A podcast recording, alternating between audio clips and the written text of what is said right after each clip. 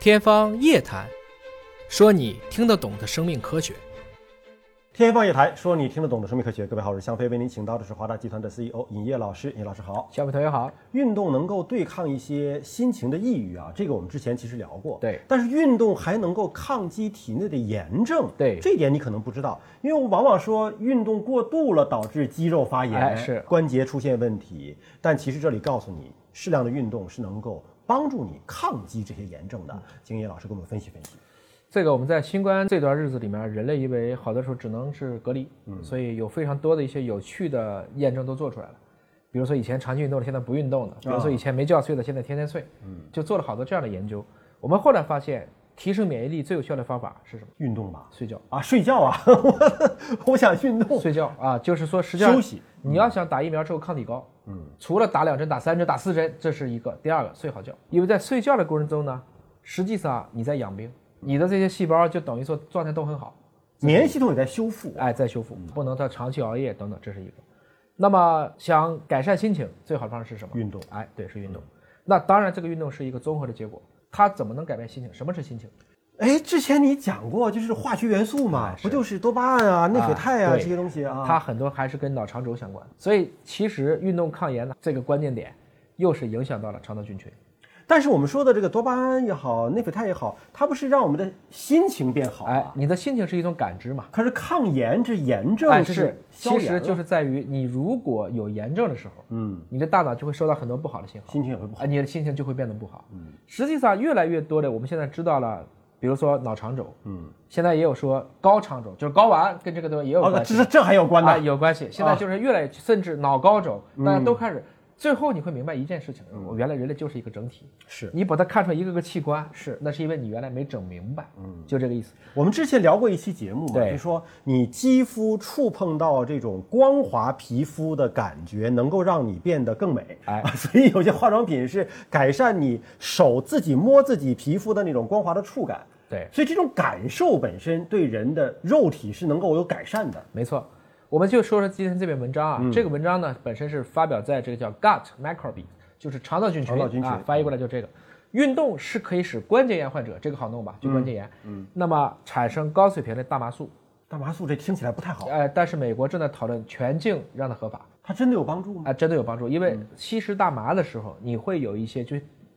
大麻和成瘾物质还不太一样，嗯，确实很多人对大麻是持中性态度的，嗯，你比如说，大家可能一聊荷兰啊，红灯区啊，哎，有合法大麻呀、但你别忘了，这个国家有非常多很强的东西啊，嗯，所以你不能到一个国家光说人家不好的，就像咱们天天说老外不戴口罩，嗯，老外受不了咱们什么，公共场合说话声音太大，你们不用公筷，啊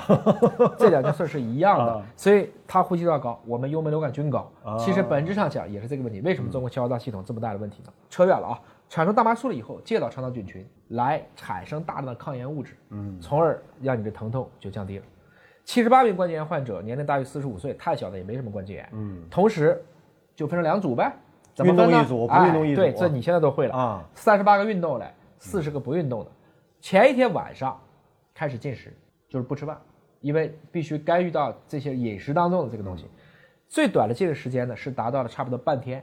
十一点五个小时。嗯，然后就分别去测你们基线的这个相关的这些血清当中的这些物质的一个量。运动组结束以后，同时再比，然后进行统计分析，最后发现运动组当中的短链脂肪酸显著高了。有几个酸很重要嗯啊，丁酸、丙酸、异丁酸，对分别它们是叫短链脂肪酸对，一点七倍、三倍和一点一倍，哎就是是这比样哎你不运动那组都高了。这几个酸有什么作用？其实我们吃淀粉会变成糖，嗯，就是把它变成这种单糖、葡萄糖，包括吃水果的果糖，我就吸收了。吃肉嗯会变成吃脂肪酸蛋白是吧质会变成氨基酸，吃脂肪会变成脂肪酸，哦，这几个都是脂肪酸，都是短链脂肪酸。嗯，比如丁甲乙丙丁四个碳，丙酸就是三个碳。就是俗称的好脂肪酸是吗？不是，嗯，这个还不能这么讲。我们那个说的其实是顺势反射天然，这里讨论的是对肠道菌群有益，对人体有益。哦就短链脂肪酸被证明是有全身抗炎的作用，尤其是丁酸。所以我们先是说丁酸杆菌，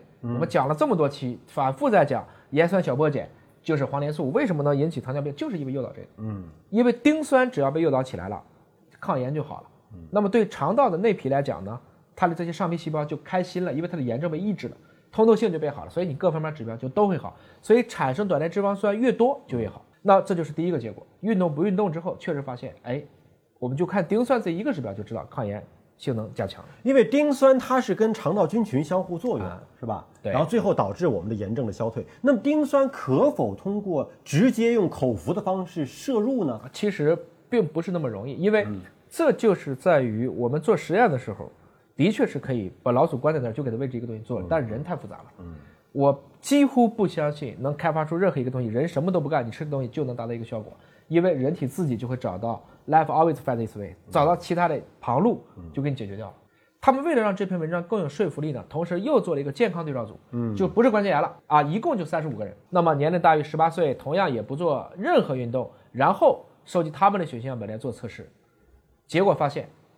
刚才那组关节炎患者运动组，嗯，做完了以后，他的这个丁酸值比健康组的值差不多也要高到一倍，而且他们只做多少的运动呢？其实只做十五分钟的运动就能产生大量的抗炎物质丁酸。即便是年龄大、亚健康，但是你做了运动产生的丁酸的量是比那些年轻的健康态的朋友们还要多。哎，那些人不运动啊，虽然年轻健康，是对吧？，同时呢，还发现了他们血清中含有大量的我们叫促炎因子下降。嗯，比如说它的这个